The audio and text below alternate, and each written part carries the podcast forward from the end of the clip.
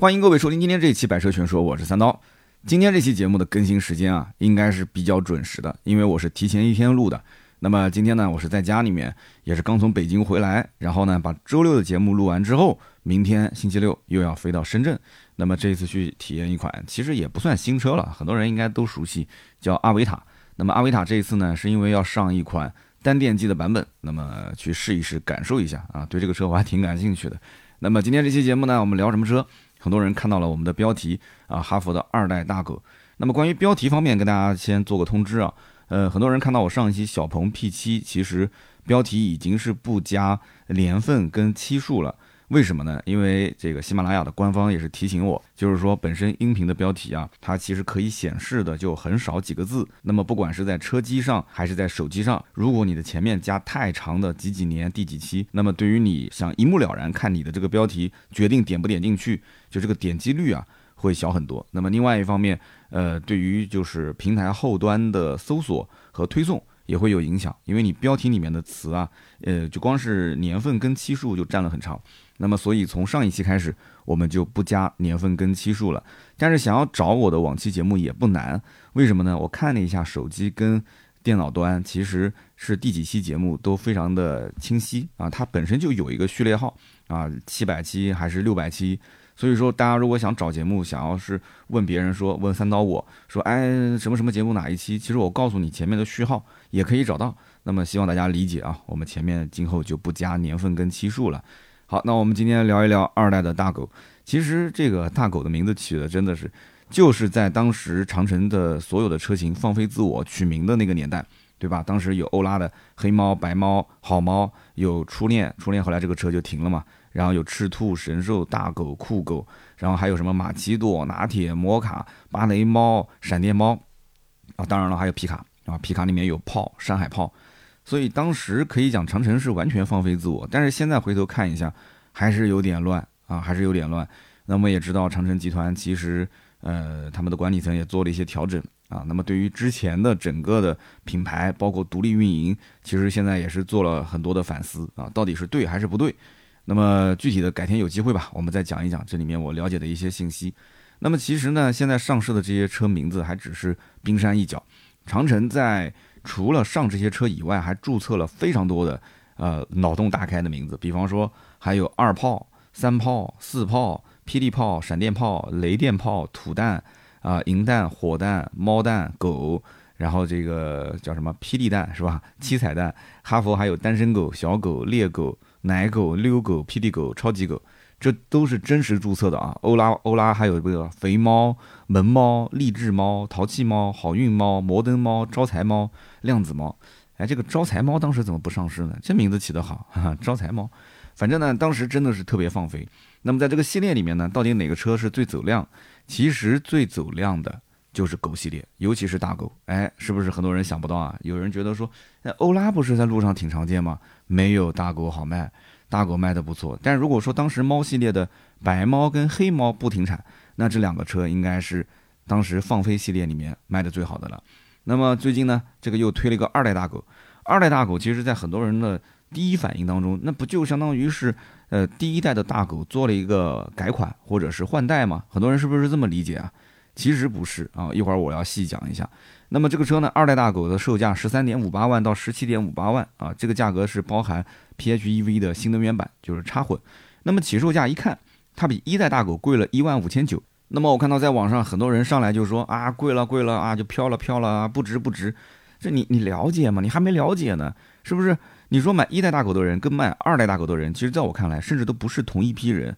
那么不少人其实也看不懂长城的这个营销思路。大狗现在卖的正好。然后推出个二代，这二代到底是替代了一代，就一代今后不产了，不不卖了，还是说他们互相之间是两代同堂的一个互补的关系？那么今天节目呢，我们就具体把它展开来说一说。那么一代、二代大狗到底是什么关系啊？二代大狗到底有什么变化？那么包括现在的长城的哈佛系列，呃，以及他们家旗下的这些 SUV 啊，就同价位、同级别当中也有内耗，也有互相竞争。那么这些车型该怎么选？那么首先先讲一讲这个二代大狗啊，我们的听友当中估计有些人还不太了解。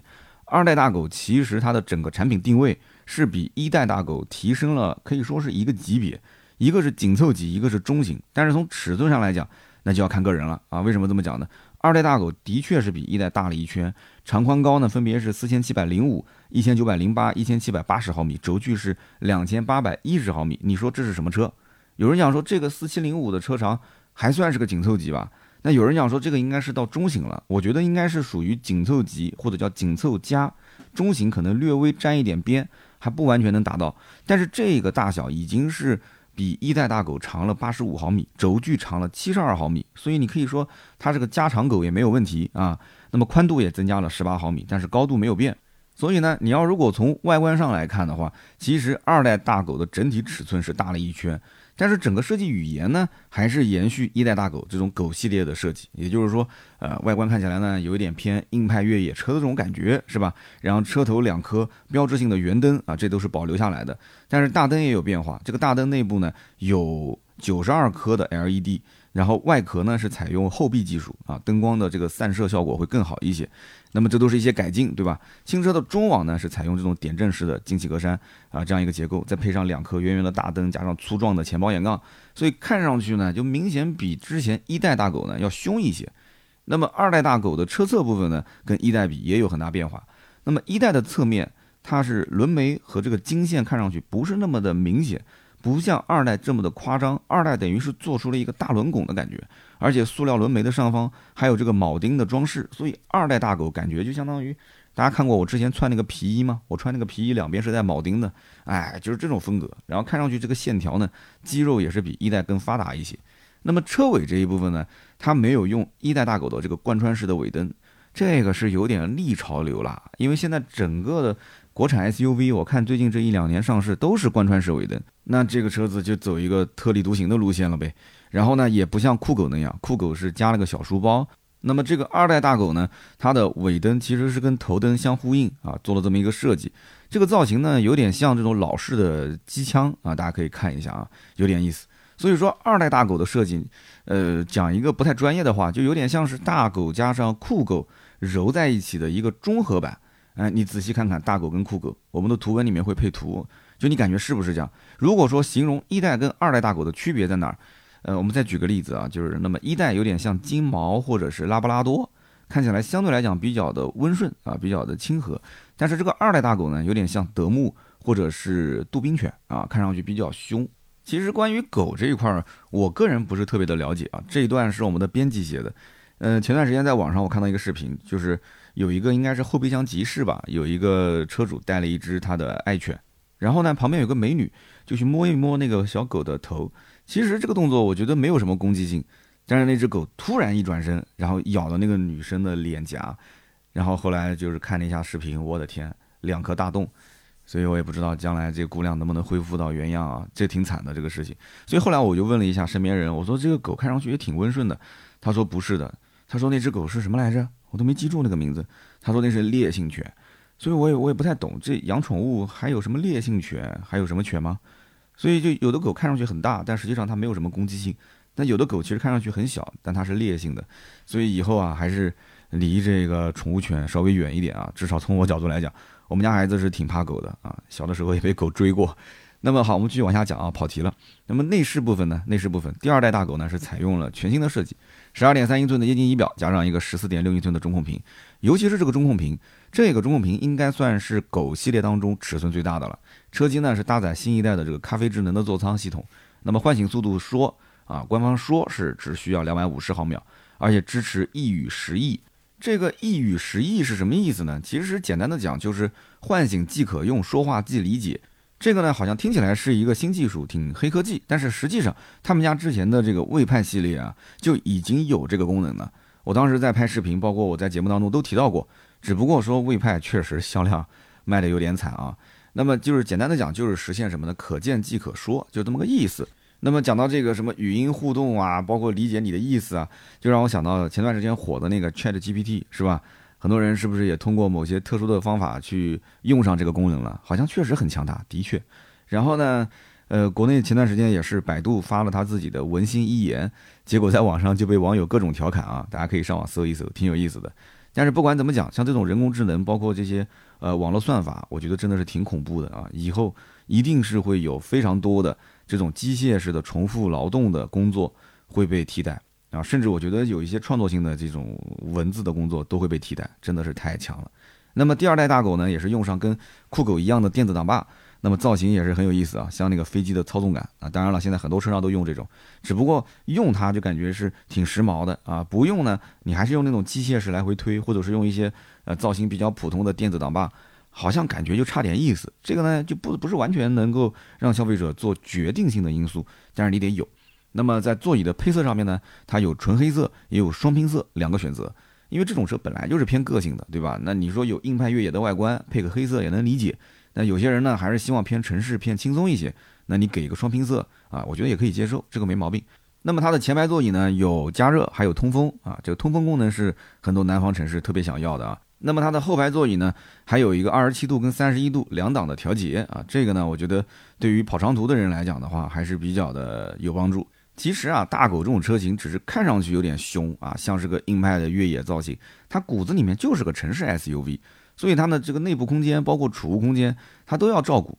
这种车型呢，就怎么讲呢？就是你不要被它的外观所吓到，主要就是看你兜里面预算怎么样。你要想经济实用，你就去买 H 六。你觉得说这个造型我就是喜欢，而且预算呢也能到这个位置，它比 H 六呢稍微贵一点，对吧？你车内也稍微体验一下，觉得空间不错啊，储物也还可以。你包括它那个门板上面，它那个水杯架，门板上面不是开放水杯吗？它还有一个那种松紧绳，就是防止你放在门板上的水杯啊，通过颠簸可能会水啊掉出来或者杯子掉出来。哎，这种设计，包括你看副驾驶，副驾驶还有一个可拆卸的露营驱蚊灯啊。那这个有人讲，这蚊子如果在车子里面，你不管用什么灯，你不都驱不走吗？这个这个一个是照明，一个是驱蚊，还有个警示。说白了就是它加个磁吸啊，然后加一个东西在上面。这就是个卖点嘛，说白了就是做一点小区分啊，告诉你这个车的一些功能性跟场景化。而且你像露营，对吧，在车里休息，那么你的窗户不就开开了嘛，对吧？那我也不知道是不是真的能起到驱蚊的效果啊，反正就是有这么一个功能，对吧？就这么个卖点。那么动力方面呢，二代大狗呢是有三款动力总成，分别是 1.5T 加七速的湿式双离合变速箱啊，这跟老款是一样的啊。那么包括跟那个酷狗也是一样的。那么最大马力一百八十四匹，最大扭矩两百七十五牛米，其实这个动力也够用了。那么二点零 T 的版本呢，那就是钱有余力的人可以去考虑的。那么二代大狗呢，最大马力是二百三十八匹，最大扭矩三百八十五牛米，这个动力是有变化的。它比一代大狗的二点零 T 啊，包括那个哈弗的 H 六二点零 T 多了二十七匹马力，六十牛米。那有人讲说动力是好了，但是不是油耗会变高呢？哎，它现在配的是全新的九速湿式双离合变速箱，这个跟哈弗的 H 六和一代大狗啊用的那个七速的是不一样的啊，所以说我猜现在可能二代大狗 2.0T 在油耗表现上应该会有一些变化啊，高速开起来是不是油耗会变得更低？这个呢就希望大家如果是车主后期呢能够给我们反馈一下。那么除了两个汽油版本呢，二代大狗还配了一个能上绿牌的 PHEV 插电式混合动力版，这也是很多人是天天在喊说，哎呀大狗啊这个这个。对吧？骨子里就是 H 六，H 六都已经出 PHEV 了，大狗怎么还没上？现在终于上了。动力系统呢是跟 H 六混动是一模一样的，1.5T 发动机加上一个前置的单电机，加上个两档的 DHT 组成这样的一套系统。那么最大的功率两百四十千瓦，最大扭矩五百三十牛米。那这个动力嘛，肯定是不用说的，肯定相当奥利给啊。那么同时呢，新车也是搭载了蜂巢能源或者是国轩高科的。那么这样一个电池包啊，它的大电池包是十九点九四度电，可以 NEDC 纯电续航一百零五公里，这个是高配。它还有一个低配车型，低配呢入门版 NEDC 的纯电续航只有五十公里。说实话，这个五十公里在当下是有点拿不出手了啊。但是这就便宜也没便宜多少钱，说实话也就便宜一万来块钱。如果是我买 PHEV 的版本，我肯定是买一百零五，一百零五就算打个八折也也有个八十来公里，八十来公里的话。这个对于大部分人来讲，如果一天上下班应该是够用了啊。你像对于我来讲，可能两三天充一次，因为我上下班一共也就十几公里啊。那么 WLTC 的工况下，油耗是五点九二升百公里。像这种插电式混合动力，按道理讲，这种 WLTC 的工况油耗应该更低一些。那么实际它的油耗表现怎么样？我也是希望今后如果有谁提了这个车，可以在节目里面给我反馈一下，因为这个车刚上市嘛。那么总的来说呢，二代大狗除了是用了大狗这个名字之外，你会发现。它的整个的定位啊，整个的尺寸啊，包括它的外观内饰都有变化啊，包括它的 PHEV 新增的这个版本，我个人觉得这个车你把它当成是个新车也没什么大问题。我觉得就是它延续了一代大狗的一个基础的设计语言，那我觉得仅此而已啊。这个车呢，其实跟一代大狗相当于是错位竞争，但是我个人分析，一代大狗后期应该是不卖了啊，应该是不卖了。但是目前厂家没有放消息，还是两款车型同时在售啊。那么二代大狗和一代大狗，包括跟酷狗跟他们家同级的哈弗的这些车型，到底该怎么选？因为这个价位确实是有很多的重叠。那目前二代大狗的售价呢是十三点五八到十五点六八万，这是燃油版的售价啊。那么燃油版呢，一共是四个配置啊，一点五 T 有一个，二点零 T 的前驱版本有两个，再加上一个四驱版本。所以你可以看得出来，厂家是希望二代大狗的主销配置就是二点零 T 的。那么二点零 T 的两驱版本确实现在关注度还比较高啊，十三点七八万的朝野，十四点六八万的朝野 Plus 这两个版本大家可以看一看。不过这个二点零 T 的低配版本的配置有点低啊，它没有辅助驾驶、倒车的车侧预警，也不能选装自动泊车，包括遥控泊车这些。那当然了，你如果不喜欢是更好，对吧？但是电动尾门你喜不喜欢呢？啊，也没有。但是总的来讲呢，二代大狗跟一代大狗还是有一些差别了。因为一代大狗的主销配置相当于是十三点五九的一点五 T 两驱边牧版，这个版本卖的比较好。那么终端的优惠大概在一万五到两万块钱左右。那么现在也没有购置税减半了嘛，对吧？所以说落地价格在十三万出一点点头。所以你跟这个二代大狗的主销如果是二点零 T 的话，二代大狗如果现在还没什么优惠，那他们两者之间的价格差应该能到两三万块钱，甚至更多啊。那么因此，二代大狗短期内它应该说是不会完全去替代一代大狗，一代大狗的价格还是更低的，甚至于我觉得可能几年之内两台车这个都会再继续卖，都是两代同堂。这个其实不像哈弗的 H 六跟 M 六，大家其实也都知道 M 六相当于是老款的哈弗 H 六嘛。那么 H 六跟 M 六之间的价格差拉的是比较大的，对吧？M 六基本上十万块钱以内就搞定了，但是 H 六你肯定是搞不定的，对不对？那么在长城看来呢，H 六卖的也挺好。M 六卖的也挺好，其实我觉得啊，真的不能这样。M 六这种车该淘汰就淘汰了，这种车一直在售，其实影响的是什么？是长城整个品牌体系，它就上不去，真的会有影响。M 六卖的越好，厂家就挣那么一点小钱，对不对？捡了个芝麻丢了个西瓜，我觉得真的应该停掉。所以说后期那一代大狗主销 1.5T，二代大狗呢就主销 2.0T。其实我觉得理论上讲是这样，但是我个人认为啊，一代大狗也应该停产。就不要恋战，不要怀念之前那一点点销量了，就用二代去替代一代。客户是需要教育的，他胆子还是有点小啊，就怕客户觉得价格好像贵了啊，我就我就觉得我要去买其他家的车了。贵了你就买哈弗 H 六不就行了吗？对不对？而且二代大狗，你如果一点五 T 的版本多出几个配置的话，那么你也可以把价格打下来，是不是？甚至于实在不行，经销商这边再调调价嘛。那再不行就二代跟一代同价就是了。我觉得这一点点让个一一万多块钱，对于厂家来讲。官降啊，我觉得没什么问题。你看看湖北的价格，你不就知道了吗？是吧？那当然了，PHEV 的版本也是一个道理啊。PHEV 的版本有十六点二八万的低配，十七点五八万的高配。这两个版本如果按我来讲的话，肯定是选高配。但是呢，哈弗 H 六价格就很便宜，对吧？比它便宜可能两三万块钱。那么便宜这么多，这两个车怎么选？我觉得就是看颜值，还有就是你的预算，因为它的骨子是一样的，骨子你是一样的，但你不能说骨子你一样，我就不看颜值了。买车其实还是要买自己喜欢的嘛，是吧？那么酷狗作为狗系列的运动版，它也不会影响二代大狗的销量，因为酷狗这个车销量确实很惨，确实很惨。那个车的什么定位，其实说实话我也没说清楚啊，就感觉说，你说潮流啊，吸引年轻人，但年轻人知道酷狗的人其实真不多，所以酷狗我觉得也可以停掉了，真的。哈佛不用搞那么多的系列啊，包括这个狗系列，真的也可以精简一下。那其实二代大狗最早的时候，它是以新能源的身份，当时推了一个叫 H Dog。其实你叫 H dog，你不如后面加个 O 和 T，就叫 Hot Dog，对吧？就是我们中国台湾的一个饶舌歌手嘛，Hot Dog，对吧？这不挺好的吗？就是打个擦边，是吧？但这个擦边不知道能不能打啊？有没有版权的限制啊？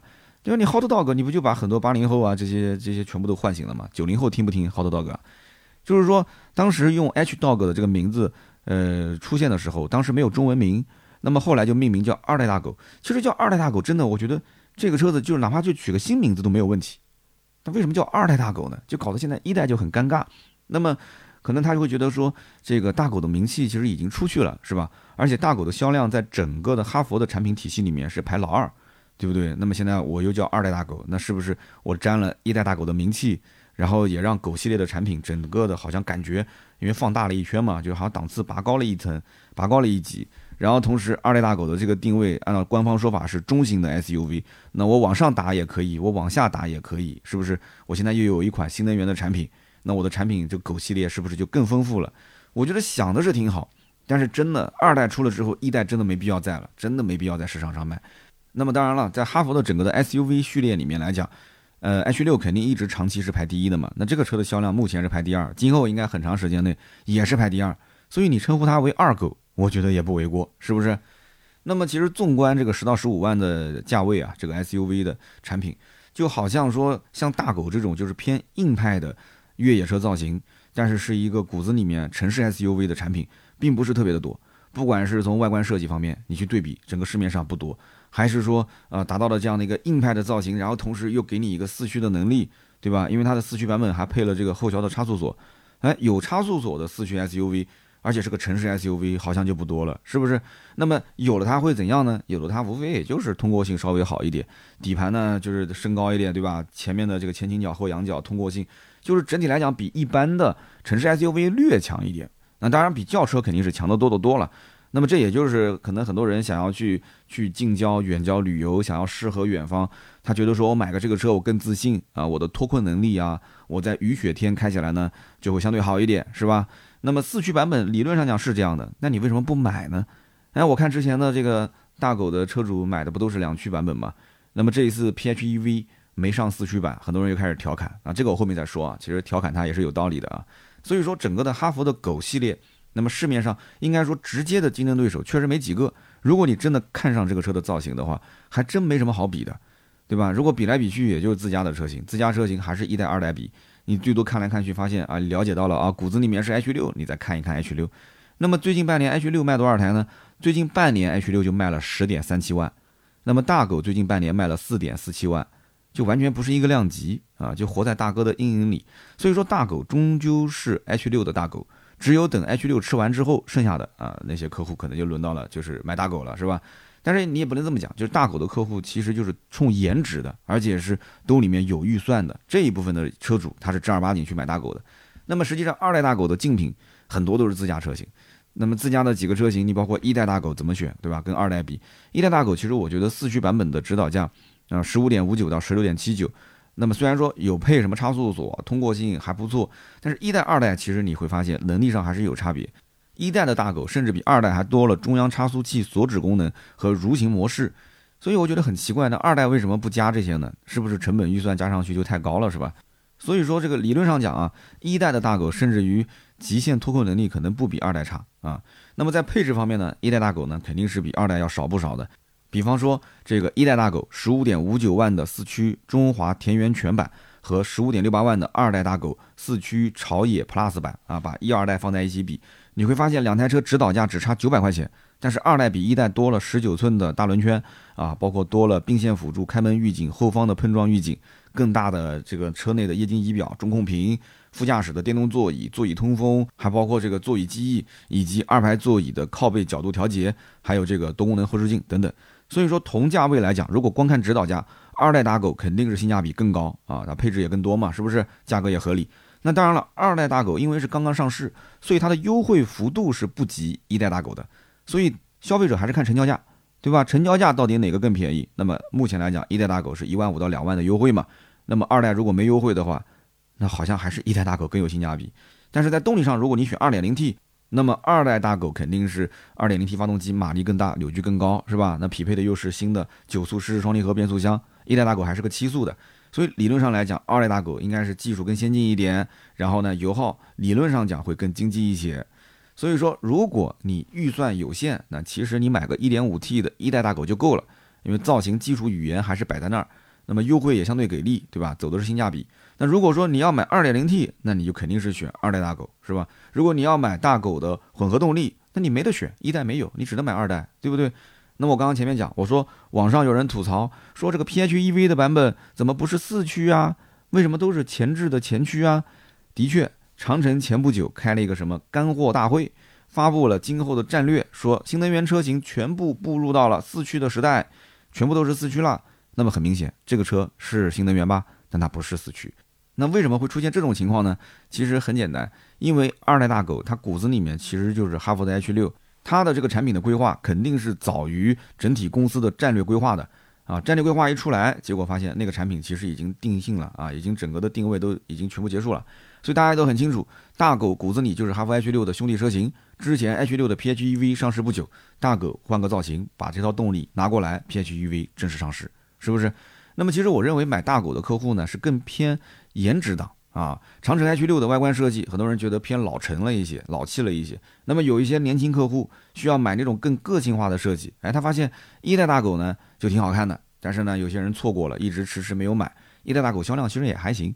那么这一部分他喜欢硬派越野车的外观，但是又要享受这种城市 SUV 比较偏舒适的驾乘感受的客户，他会为大狗去买单。那么如今啊，你如果觉得说二代大狗的设计更凶悍、更讨你喜欢，那我觉得你可以直接买二代大狗啊，完全够了。不过呢，我还是建议，其实现阶段啊，刚上市，如果没什么优惠，你可以先等一等，因为二代大狗刚上市，这个车型在这种大环境下，你想从湖北的降价补贴到现在陆陆续续厂家都开始有的是直接降价格，有的开始增配，这个车型呢，因为它的规划是比较早的，我觉得后期可能很快也会，不管是价格还是配置上。啊，应该是会有变化，至少你要等到五一前后啊，铁定是有活动。五一前后，如果说你还是不下手，你可以继续等，因为湖北的这一波补贴也让很多厂家开始反思，是不是要加入进来一起内卷啊？那么今年买车肯定是等等党的胜利。那么好啊，以上呢就是关于长城的哈佛第二代大狗啊，我的一些见解啊。那大家呢也可以补充在我们的评论区。那么还是那句话啊，每期节目最后我是会拉一些票。啊，拉一拉我的投票。大家如果说听节目呢，可以打开在播放页面的右下角有个投月票给主播，月票对于我来说很重要，因为可以让我尽量多的能够上首页。大家如果有月票给我投一投啊，如果没有的话可以做做任务，月票是不要钱的啊，每天登录登录就有，给我投一投月票，谢谢，非常感谢。好的，接下来聊一聊身边事啊。那么今天这期节目录完呢，明天又要飞到深圳啊，去深圳去。试驾这个阿维塔啊，阿维塔其实有些人应该也试过了吧？那么这次是要上一个单电机的版本，相当于是把入门的价格再拉低一些。这个车呢，其实我挺感兴趣的，因为之前我在静态看这个车的设计，我觉得说这个车设计怎么讲呢？就是第一眼看其实有点不太能接受，但看久了之后觉得说还挺好看。特别这次在北京，我在路上还见到了一个在路上跑的这个阿维塔十一，挺好看。那么同时呢，这个车我们同行也有去开过，包括前段时间跟那个。大冰块就是拆车的那个大冰块，我们俩在一起，啊，聊的也挺投机的。他呢也拆过这个车，说那个底子用料各方面都还可以，所以呢我去深圳试一下，然后回来呢给大家做个报告啊。那么今年我也是想换换车了啊，把我这个威马给卖了。那么具体下一辆车是电动、是插混还是增程啊？很多人调侃说理想、理想、理想，三刀赶紧买啊！这个没想好啊，因为不着急。我应该买车的计划放在年中吧，或者是下半年，反正就是看吧，具体情况。那么有人讲你学区房不买了吗？学区房买不买还有一年呢啊，也不用着急，我先努力赚钱。大家多多给我的节目点点赞、评评论啊，这不就学区房解决了吗？谢谢大家啊！今天聊什么呢？其实聊水军啊。那当然了，我们的粉丝，我相信听节目的应该都不是水军。其实水军，我觉得你把它等同于网友，这个是不合理的。因为既然是军啊，是水军，我觉得这应该是个组织。其实我很明显能感觉到，呃，我在聊某品牌啊，这个品牌我真的不敢说，就是三个字的品牌，是个国产的，现在特别火的啊，就呼之欲出了啊。但是我不能说，我就发现聊他的这个内容，但凡如果说我节目里面说到一些不好的点，那评论区一定是会被群起而攻之啊，不管是在我的图文的下方，还是在我的视频的下方。那么你要如果说在网络上是没有人组织，我觉得不会出现这种情况，因为这种情况太常见了。就是我聊那么多的品牌，其他的品牌我觉得都没有那么夸张，但是我但凡聊到这个品牌，就会出现就是很严重的这种现象，就是下方会有，甚至包括人身攻击都会有。而且你如果是机器去做这个评论的话，它这个能看得出来的。我教大家怎么看啊？你比方说，如果是机器评论，它的每一条的评论，它的中间间隔时间是非常短的。因为机器都是啪一条啪一条，你看有的一些平台它是，比方说这条评论出去之后，下一条评论你中间需要隔十秒到十五秒，那你会发现它所有的评论基本上中间间隔都是十到十五秒。那当然了，也有一些平台它没有那么严格的中间的间隔，那么它就会很密密麻麻的，就是每隔一秒每隔一秒，甚至就是同一秒钟几分几秒啊，就是二十分三十秒，刷刷刷刷刷就会出现四五条连着的评论。再怎么热门的，不管是微博也好，还是视频也好，我觉得他的评论区也不至于说有那么夸张，同一秒钟那么多的评论同时输出，对不对？那么这是一个，就是如果你说的不好，他会攻击你。那么还有一些车呢，新车上市，啊，也会出现刷一下，就是呃很多的评论进来，然后都说这个车好，那个车好。那么这里面的评论呢，它还有隐蔽性，就是说，你如果就是那种无脑的说好好真好，那这个大家就会发现这很假。那有一些评论是什么？他真的是一群人在里面，是给你带节奏的，而且是真人去评论。那有人讲说哪有那么多的人啊？其实真的有这样的一些组织。那么今年我好像我看到是三幺五还是开会啊，当时就提到了这一点，说要打击这个水军。啊，如果说我们的听友里面有人干兼职的啊，说啊就五毛党五毛党的，其实真的有这帮人。如果你是干这个的，今年你一定要收手，一定要收手。今年是从上层来讲的话，就已经开始说要打击水军。那当然了，上层讲的打击水军，肯定不是说打击汽车行业的水军。啊，这个就不能再往深了聊了嘛，因为这也是刚开完会，对吧？那么这个打击水军是带节奏，这个节奏带的真真的是起飞啊！而且抖音今年其实也会出一些问题，因为抖音今年我会发现，包括我们汽车行业也有那种特别会带节奏的，因为什么呢？因为它的内容的情绪特别的强烈，而且呢，在很多人这心目当中，就是我作为消费者，我是很弱小的。那么你既然站在我的这个角度帮我们消费者说话，那你说的都是对的。你永远都是对的，你错的也是对的。那这个东西其实说白了，有些就是在同行来看的话，就是完全不专业的东西，甚至于说他是在介于说的对与说的错之间，就是他把他话全部说出来的话，那你就会发现其实这根本就不是什么事儿。但是他只说前面一半，他后面一半不说，那你就会觉得这是一个天大的事情啊，你就是在欺骗消费者。但是厂家来讲的话也很尴尬，厂家会觉得说，那我要如果是。我如果真的发了个声明，那我岂不就就就我很重视你，你的这个影响力就很大了吗？那我要如果不理你，你就出二期、三期、四期，就那边乱说啊！如果我要是跟你打官司，对吧？让你赔五百万，哎，你就更出名了嘛，对不对？哇，你看你多厉害啊！厂家都跟你打官司，一个公司、一个企业和一个个人，对不对？好像这又开始又呼之欲出了嘛啊！我跟这哥们儿前两天还在一起呢，那么其实他也本人。呃，也也蛮紧张的，就就怕这个账号可能会涉及到被封号之类的。但这个问题，我觉得，嗯，怎么讲呢？个人有个人的一些想法，但更多的，我觉得还是平台。如果平台这个土壤本身它就是能容忍，甚至能够滋养这一部分情绪特别强烈，然后把一些观点推到极端，而且特别容易带网友节奏的，他把这种内容，甚至于还能上到热搜，还能上到主推。对吧？还能让它继续的涨很多的粉，然后有流量，那这个问题点就出在平台上。那将来出问题，我觉得应该第一个是平台出问题啊，然后账号出问题。所以你看，大家都知道我三刀做东西，其实好像情绪不是那么的强烈，就是可能偶尔有那么几期，确实我有一些想法，我情绪很强烈。那这就不是流量密码。那当然，你说我做自媒体做了也快十年了，对吧？你说我不知道流量密码吗？我当然知道，我当然知道。开场即高潮，字字是金句，我也知道痛点、痒点。啊，我也知道，包括爽点这些东西怎么去制造，但是怎么说呢？就有的时候是这样的啊，就是如果你一味的追求你的后台数据，你一味的追求网络流量，你想成为一个从一百万粉丝到五百万粉丝到一千万到两千万到五千万，对吧？你你你玩抖音玩到玩到顶了，也就是这样了吧？难道说你还想像小杨哥那样干成一个多亿的这种粉丝量？刘德华也就才几千万呀，是不是？大明星，我看很多港台的 TVB 的明星。在在在抖音上，好像粉丝量可能还没有我多呢，对不对？那你说你想你想成为什么样的人？你如果一味的追求粉丝量，你会发现你所有的内容的机构，就是你的结构机制，呃，包括你所有的创作方向，你每一天脑子里想的都是跟着流量走，那你就不是做自己，你是做别人喜欢的你，别人想你成为的那个你，会很拧巴。就是你会觉得生活跟工作，因为我的生活当中其实大部分时间放在工作上嘛，其实也也挺愧对家人的。那既愧对家人了，我又做了一件可能自己不太开心的事情，我就是为了可能图名图利，就这两样东西嘛，对吧？那我觉得这个就不是我要的生活。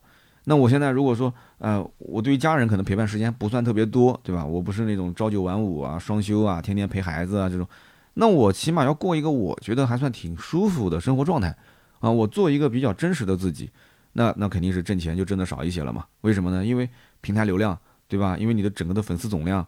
你不是那么的强势，你可能不是头部，你只是一个颈部或者说是腰部啊，在汽车媒体圈能听到你的声音啊，知道你这么个人，但是不至于说那么顶流啊。那那这个你你你自我二次定位一下，你说行不行？那我觉得可以了，对不对？我不是第一名，但是我在第一梯队，我在麻将桌子上面没下牌桌，对不对？你要如果要三缺一喊我，你总能脑子里面想起我的名字就可以了，对吧？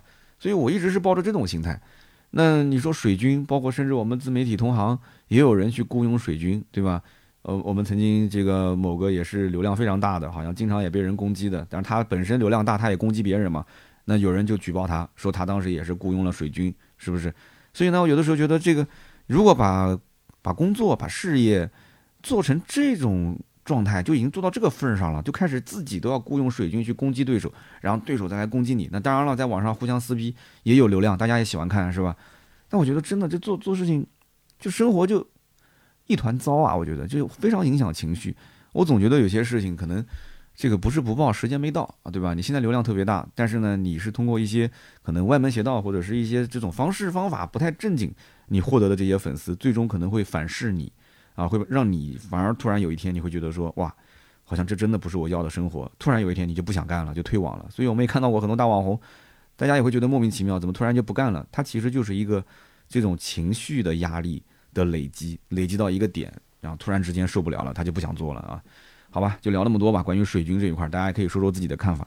那么下面呢是关于上期节目的留言互动。那么上期节目呢，咱们聊的是小鹏的 P7i 啊，新款车型。那么有一位听友的名字叫做凌波逮虾户，他说：“刀哥好，我是你的忠粉，我也是一位小鹏 P5 的老车主。说实话，P5 这个车真的是挺好，空间大，这个车绝对是不止 B 级车的空间。它的后排空间和我朋友的宝马五系，我感觉都差不多。”而且这个车的智能语音也非常好用。其实呢，你要说颜值不好看，其实我觉得不是说它丑，而是它当时的大哥 P7 造的实在是太帅了啊！只不过对比之下，呃，是是有点那个啊，有点太保守了。那么至于大家说的续航，我很负责任的说，现在这个天气，我这个车 WLTP 三百七十四的续航至少能跑到三百六，这么夸张吗？然后他说，小鹏其实面临的问题是产品定位，前有蔚来这样的大佬，中有特斯拉这样的大鲶鱼。后有比亚迪啊这样如日中天的品牌，那么因此小鹏就面临着夹在中间啊夹缝中生存。所以说小鹏其实在当时 G9 上市的时候，可以把这个车定位啊稍微定低一点，不用拔那么高，比 Model Y 的定位低一点，价格在性价比高一些，其实卖的可以不错的。P7 呢最高配比 Model 3再低一点的话，绝对是大卖的啊。其实你说到底的还是希望小鹏走性价比路线嘛。但是小鹏就觉得说，我的品牌如果再把价格往下降，那这个牌子可能后期再往上就很难了。那这就是要不要销量，要不要市占率的问题嘛，对吧？我觉得小鹏现在也是面临这个难题啊。可能后面我觉得小鹏的整体价位还是要往下调。那么再看看下一位听友，他的名字叫浅浅的黄瓜，我这个名字起的真的是老司机啊。他说：刀哥，我喜欢打篮球，但是上一周打篮球抢篮板的时候，我的鼻梁骨啊被人肘击啊骨折了。然后我是自费去医院拍片子，确认是鼻梁两处骨折，还有两处骨裂。哇，这还真挺严重的哦。这个，他说我当时预约了手术，在我这个打球受伤之后的第六天，然后呢就开始了人生中的第一次手术。其实我真的是充满着恐惧啊。那么术后住院呢，身边的床位都是一些什么样的人呢？骑电瓶车摔的是面目全非，额头缝了二十多针，真的是连亲妈都不一定能认出来。还有开这个就是开颅手术的，挺吓人的，带着氧气瓶，吃喝拉撒都不能下床。然后有的人呢是没有买保险，有的人呢这个买了一年什么一万多块钱的什么险，但是呢因为是车祸，好像没符合条件拒赔。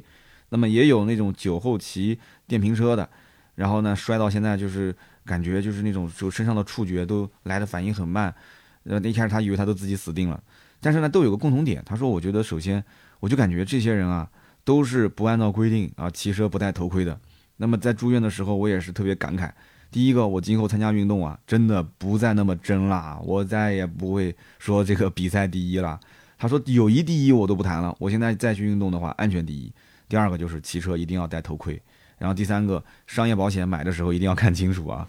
啊，谢谢你的提醒，那真的是很惨。那我觉得还是送一瓶芥末绿给你吧，啊，安慰安慰。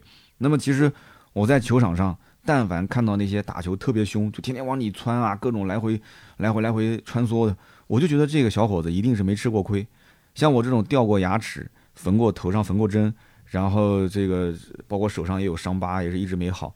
像我这样到了这种年龄，我绝对不可能是 为了那么一两个球往里突的啊！外面能投一投就投一投，能跑一跑、防防守就防防守了，对吧？就出出汗就可以了。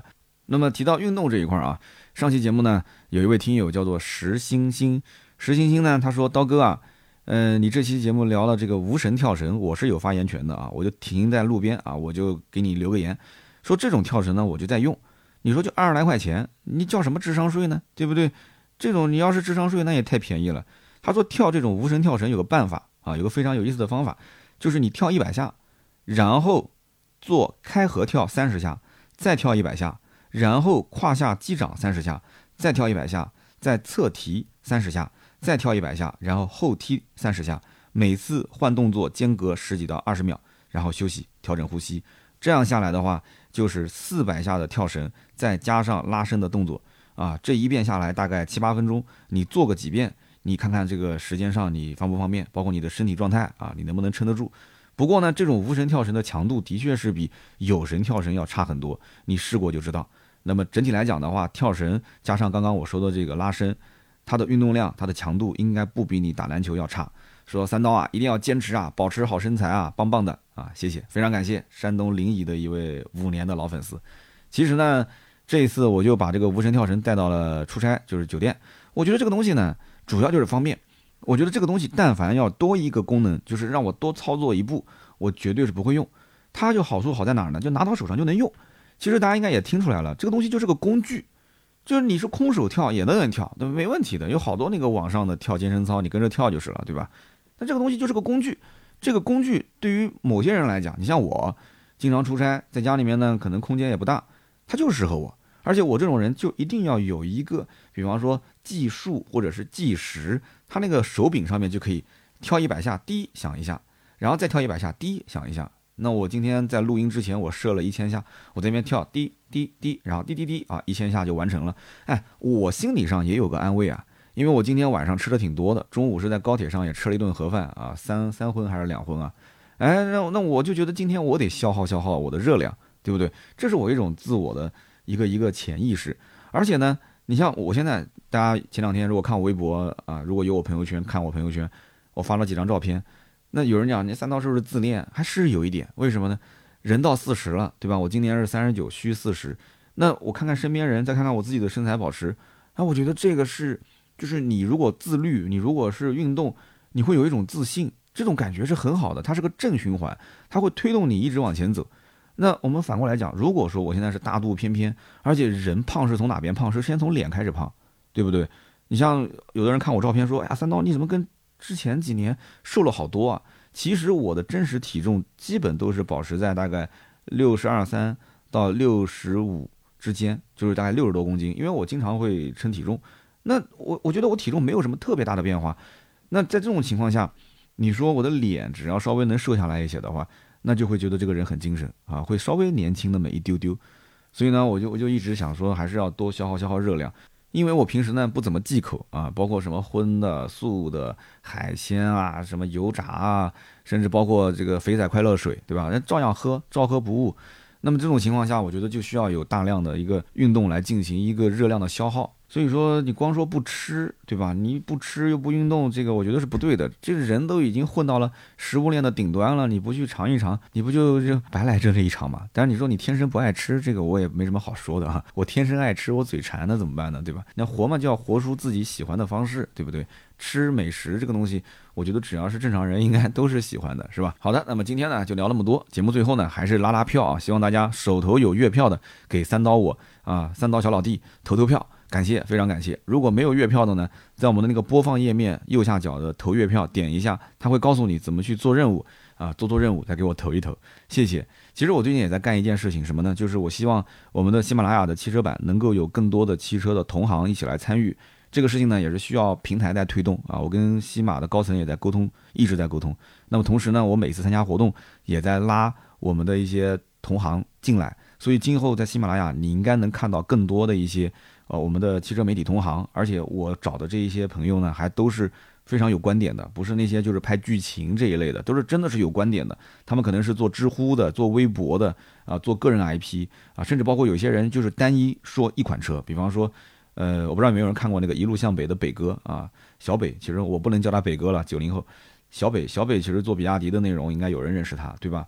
包括羽毛哥，羽毛哥是做未来的内容啊，这次也是一起出差都认识了。那么大家都对这个喜马拉雅还是蛮感兴趣的，但是他也不知道做这个音频节目有没有未来，或者说呃粉丝量啊，或者说是影响力，或者说最终的就是怎么变现，对吧？那我跟他呢也也不能说完全画大饼吧。我就说啊，反正不管怎么讲啊，如果说在座的各位你愿意来喜马拉雅，那我愿意跟你一起来合作搭节目啊，让你的前期的粉丝量能够有一个增长啊，会把他跟我的合作节目放在我们喜马拉雅的主账号里面，对不对？因为我始终有一个想法，就是呃，我希望大家都好，真的，我我不是说喜马拉雅永远都是三到二十排第一的啊，好像就没有其他的一些什么节目可以听了。喜马拉雅其实出现过非常多的优秀的汽车节目，我也很着急。但是呢，它不是以官方的形式去扶持，而且我跟播客的这个播主之间，有的也加了微信，但是我们也不是特别熟悉，对吧？也没有说见面的这种沟通。那我要如果主动拿出我的资源，你会觉得说好像我还图你什么？其实我真的不图什么，我只是希望大家整体的这个生态都很好啊，大家都能够说觉得在音频这个平台里面长久做下去。那么这样一来的话，厂家那边的影响力不就起来了吗？有那么多的人一起做，大家一起有声量，我也不当大哥。我就是因为做的早，有一些流量，我愿意无私奉献。大家如果觉得说能一起好，然后我也是保持在第一梯队，对吧？我不我不占第一名了，我变成二三四五都没关系。也希望以后呢，我们的粉丝朋友们也可以支持支持。以后我啊，就是合作的一些我们的同行，我希望大家呢能够让我们整个的西马的汽车版。啊，能够更活跃一些，听到更多的声音，这也是我最近的一个想法啊，跟大家简单分享一下。那么也是希望西马那边是多多支持嘛。我跟西马的高层也是讲了很多很多的一些想法，我都感觉我都是西马的员工了，真的是。好吧，那今天就聊那么多。那么希望大家呢多多关注我更多的一些账号啊，我的哔哩哔哩的百车全说，我的微博百车全说三刀，我的抖音三刀砍车，还有如果想进入到我们的粉丝群，可以关注我的公众号百车全说，可以扫码进群。那么今天就聊那么多，我们下周三接着聊，拜拜。